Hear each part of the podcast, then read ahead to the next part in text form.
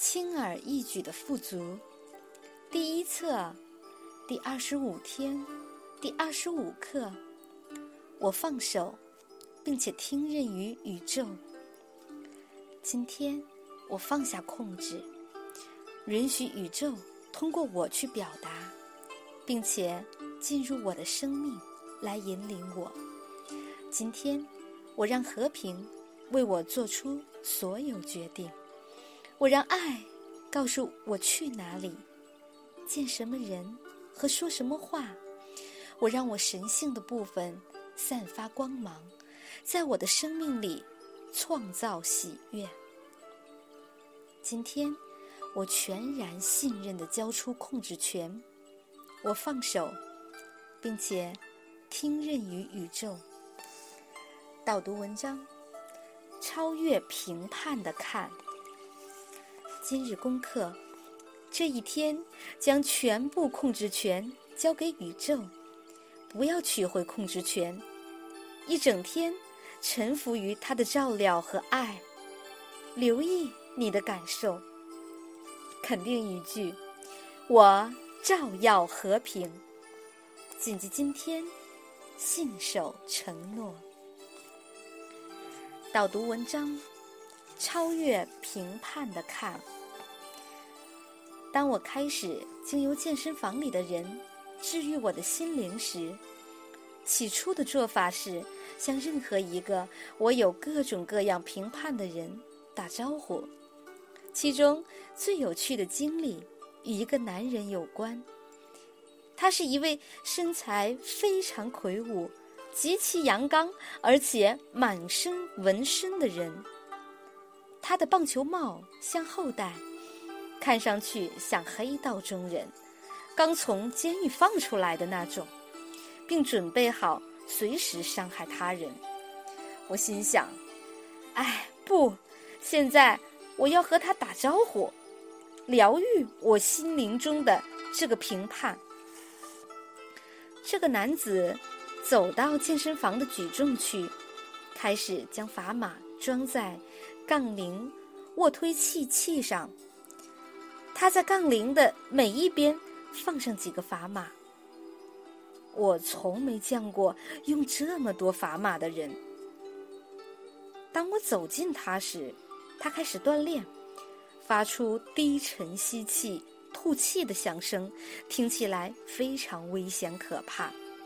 我告诉自己：“好吧，我可以迟一点再处理，当时机适合时再来吧。”但一个声音说：“你承诺要清除任何评判，这就是一个评判。”我再走近一步，想起认真的健美运动员不喜欢在健身时被他人打扰。